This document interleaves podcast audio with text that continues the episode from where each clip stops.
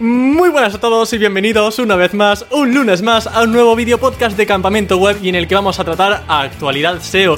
¿Para qué? Pues para repasar las últimas novedades del sector del posicionamiento web. Pero antes déjame decirte que si estás pensando en formarte profesionalmente como consultor SEO, tengo el placer de decirte que voy a ser profesor de nuevo en el Master SEO de Webpositor Academy. Pero no voy a estar yo solo obviamente, sino que me van a acompañar grandes profesionales como Luis Villanueva, MJ Cachón, Esteba Castells, Mark Cruels, entre muchos otros. Para quien no conozca este Master SEO, es un máster extremadamente práctico y donde aprenderás tanto las bases como lo más avanzado del SEO on-page, del SEO off-page, de la gestión de proyectos SEO, así como de otras áreas de especialización SEO como podrían ser SEO para YouTube, Google Tag Manager, Data Studio, SEO internacional y un larguísimo etcétera. Y además llevan ya 6 ediciones, así que os podéis imaginar la experiencia que han acumulado durante tantos años y todos los alumnos que ya han pasado por este máster y que han salido satisfechos. Así que si quieres dar un paso más allá en tu formación profesional como SEO, mi mayor recomendación es Webpositor Academy y no es solamente porque sean patrocinadores del episodio de hoy, sino porque de verdad,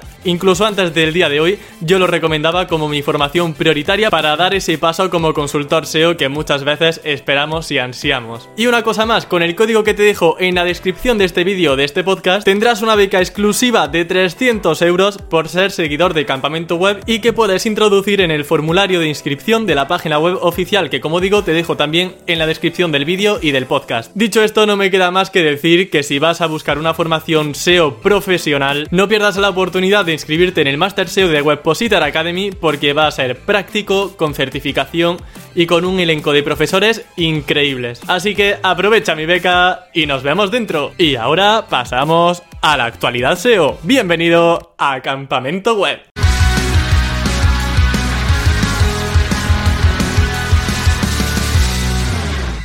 Como no podía ser de otra manera, empezamos con los títulos. Google no se queda quieto y sigue modificando títulos. Pero han rectificado un poco, porque sí, como veis, eso era una locura. Lo que estaban haciendo con los títulos era para que te explotase la cabeza. Y han reculado un poco. De hecho, ya han sacado un informe oficial en el que confirman que anteriormente cambiaban algo menos del 20% de las páginas web que aparecían en las SERPs. Pero ahora este panorama ha cambiado un poco y han reculado como digo. Ahora mismo cambian apenas el 13% de los títulos que aparecen en las SERPs. Y esto quiere decir pues que seguramente a partir de ahora no veamos tantos cambios en las SERPs con nuestros títulos. Pero se siguen viendo, la verdad. Hay un recurso súper interesante de Fede Gómez que os recomiendo a todos encarecidamente que lo instaléis. Es un bookmark que se puede instalar en Google Chrome de forma completamente gratuita además para ver si los títulos que aparecen en las SERPs son los mismos que el meta title o si ha puesto Google lo que ha querido, con el H1 por ejemplo. Yo os voy a recomendar y os voy a enlazar en la descripción de este vídeo del podcast el bookmarklet, es que el nombre tiene, tiene tarea, el bookmarklet de Hansel, ¿vale? De Hansel.pro, porque ha pillado la base que hizo Fede Gómez, que además es un SEO increíble de la comunidad hispana y que todo el mundo deberíais seguir. Eh, ha pillado, como digo, el de Fede y lo ha mejorado para que ahora también te diga si el titular actual que se ha cambiado coincide con el H1 y en caso contrario cuál es el H1 que tiene esa página web. Y es muy fácil de usarlo, solamente tienes que copiar el código de ese bookmarklet, tienes que añadir un nuevo marcador en tu barra de Google Chrome de marcadores y dentro de nueva página pones que la dirección sea hacia ese código y le pones el nombre que quieras. Yo le tengo puesto, por ejemplo, Titles Fede, por ejemplo, para tenerlo ahí bien ubicado. Y en Chrome comprobamos que tenemos activada la casilla de ver los marcadores, para que así, cuando hagamos una consulta en Google, nosotros podamos ir a ese marcador, pinchamos en el marcador de Fede Gómez y que tiene el código que nos ha puesto Hansel en su página web, y automáticamente va a empezar a analizar la SERP que tenemos abierta para indicarnos si se ha cambiado el título o si no se ha cambiado. Y ya para finiquitar el tema de los títulos, que yo creo que esta ya va a ser la última vez que hable de los títulos en el actualidad SEO, porque ya llevamos como tres episodios hablando de lo mismo, pero es que como van actualizando tengo que contarlo. Eh, pero bueno, básicamente, la información actualizada sobre los títulos SEO es la siguiente. Google ha confirmado nuevamente por qué cambian títulos, que ya lo sabíamos de antes porque la semana anterior, perdón, el mes pasado también lo comenté, pero han puesto un poco más de información. Y por ejemplo, así, de forma rápida para no enrollarme más con esto, los títulos que están medio vacíos, por ejemplo, si solo aparece el, el nombre de la página web, eso obviamente no tiene apenas interés para el usuario y no es conciso con ninguna keyword. Luego, títulos obsoletos. Por ejemplo, si pone un 2020, puede que cambie a 2021 automáticamente porque vea que el número está desactualizado. Esto siempre y cuando si en el contenido se pone 2021 en alguna ocasión. Por ejemplo, si el encabezado pone 2021, pues el título puede pasar automáticamente de poner 2020 a 2021, porque a lo mejor se te olvidó cambiarlo, pero el contenido está actualizado. Pues ahí también puede meter mano Google. También puede ser que el título no sea muy concreto, que sea muy extenso, que sea redundante, y eso, como vimos también anteriormente, también puede ser motivo de que Google cambie nuestro título. Y finalmente, si siempre se repite el mismo título, lo que va a hacer Google es cambiar el título un poco en diferentes URLs, porque no puedes tener todas las URLs del sitio con el mismo titular. Así que en este caso el meta title también se sustituiría por algún encabezado que dé algo más de información adicional sobre qué se va a encontrar el usuario exactamente en esa URL. Aún así, siguen mejorando el sistema, sigue abierto el foro que comentamos donde la gente sube eh, casos extraños y mal hechos de los nuevos títulos para que el algoritmo, eh, la inteligencia artificial de Google vaya mejorando poco a poco. Y ahora sí que sí, dejamos ya tranquilos los títulos de Google y de las páginas web y pasamos a otro tema también muy interesante y que nuevamente, nuevamente, tienen que ver con las SERPs. Google nos está quitecito, obviamente están haciendo un montón de cambios. Y el cambio que voy a mencionar ahora estoy seguro de que tú también lo has visto. Vamos a ver si es verdad. Resulta que hasta hace poco nosotros teníamos en Google el listado de webs sin problema, con rich snippets, que si mapitas por aquí, preguntas frecuentes, vale, lo correcto. Lo, bueno, lo correcto, lo de siempre, lo típico, pero ahora han añadido algo más.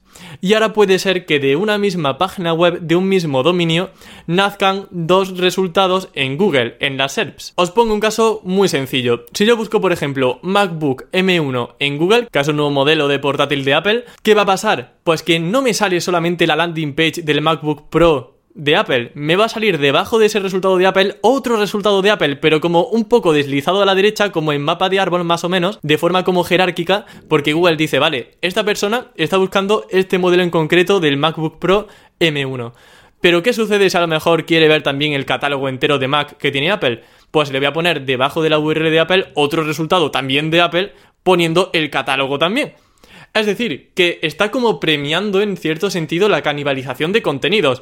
Aquí no hay una canibalización 100% porque no son dos URLs exactamente iguales, una tiene un matiz que la otra no, una habla de un producto y otra habla de el catálogo en general de los portátiles, pero en cierta medida es como que eso está premiando URLs que se parecen mucho, que abarcan casi la misma palabra clave para que aparezcan las dos juntitas en los resultados de búsqueda de Google. Esto podía hacerlo sin ningún tipo de interés detrás, pero ya conocemos a Google, aquí tiene que haber algo escondido seguro, están midiendo lo que sea para cambiar luego funcionalidades, eh, diseños o demás.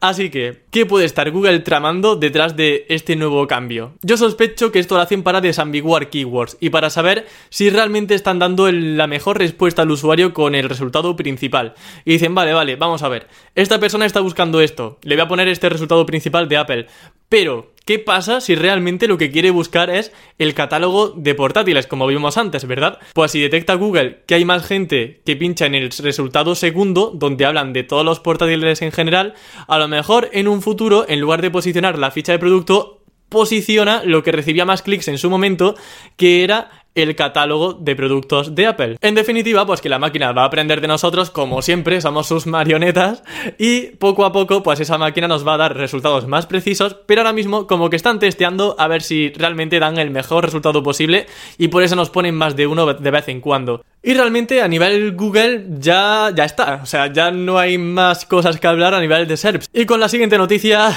está feo que lo diga, pero os vais a cagar, porque vais a ver un nuevo movimiento de Google para lanzar newsletters o como una comunidad de pago dentro de Google Drive. Y es que es como lo escucháis, o sea, van a aprovechar Google Drive para lanzar una especie de Patreon.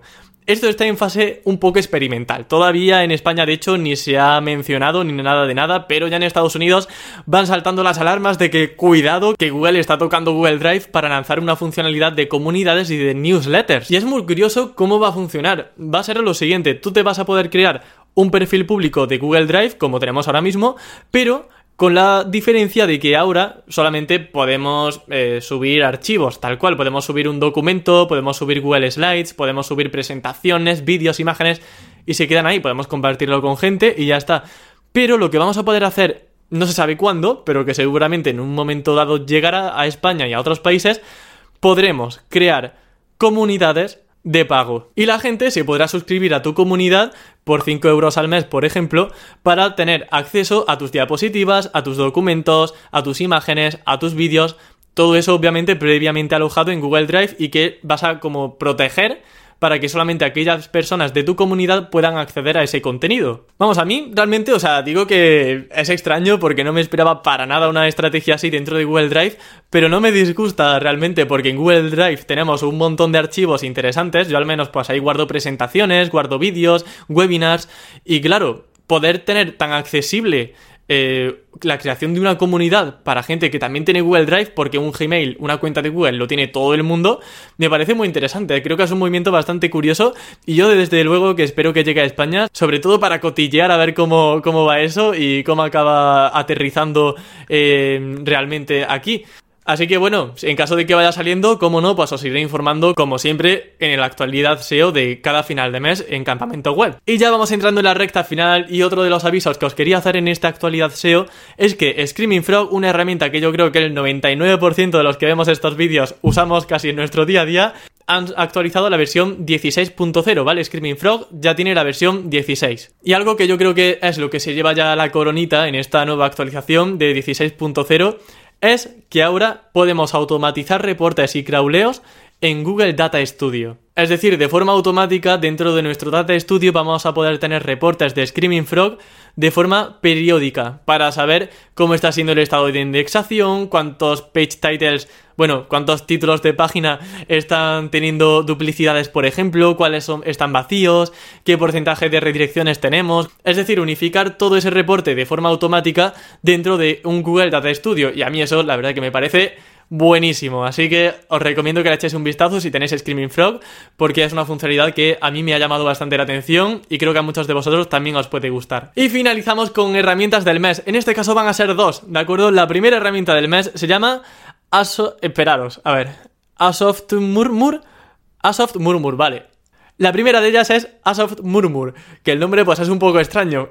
¿Qué, hace esta herramienta, Emilio? Pues bueno, lo único que hace, lo único entre comillas, es emitir sonidos ambientales que te puedes poner mientras trabajas, mientras estudias, si te quieres ir a dormir, para relajarte simplemente, para aumentar tu productividad, concentrarte, lo que sea. Hay un montón de efectos, además todo es gratuito, puedes eh, medir también la intensidad que quieres de cada sonido es magnífico, así que os recomiendo que lo uséis por si queréis tener como sonido ambiental de fondo de lluvia, tormenta, de bosque, del mar, etcétera, etcétera. Y un segundo recurso es unminimus.com, que es música sin copyright, libre de derechos también para uso comercial, así que si queréis tener música para vuestros vídeos de YouTube, para un comercial, para lo que sea, aquí tenéis otro recurso de una biblioteca con música libre de derechos y como digo también para uso comercial. Y por mi parte pues nada más, muchas gracias por llegar al final del vídeo del podcast y nos escuchamos y nos vemos el lunes que viene con más contenido SEO para optimizar tu web al máximo. Hasta la próxima.